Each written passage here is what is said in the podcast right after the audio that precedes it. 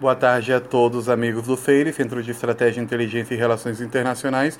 Aqui é o Wesley Satélite Guerra, especialista em paradiplomacia e em política da União Europeia. Hoje, após a ativação do artigo 155 da Constituição Espanhola, o governo central de Madrid suspendeu a autonomia do governo da Catalunha e se fez com um controle financeiro e administrativo da região. O governo da Catalunha hoje dará também uma resposta ao governo espanhol às 5 da tarde do horário do Brasil, às 9 do horário da Espanha. Acredita-se que haverá uma declaração unilateral de independência ou um pedido de socorro para a comunidade internacional. Especialistas começam a quantificar o impacto econômico que trará isso, tanto para a economia da região da Catalunha quanto para a economia espanhola.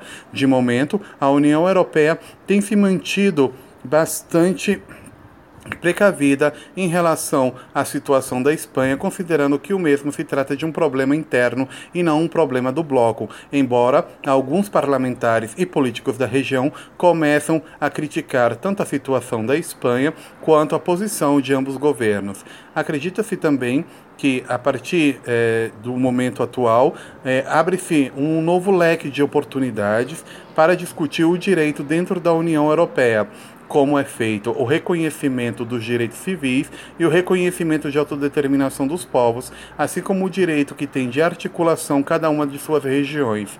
O cidadão catalão é um cidadão europeu, assim como o cidadão espanhol, momento pelo qual existe uma grande controvérsia em relação à própria situação política da Catalunha.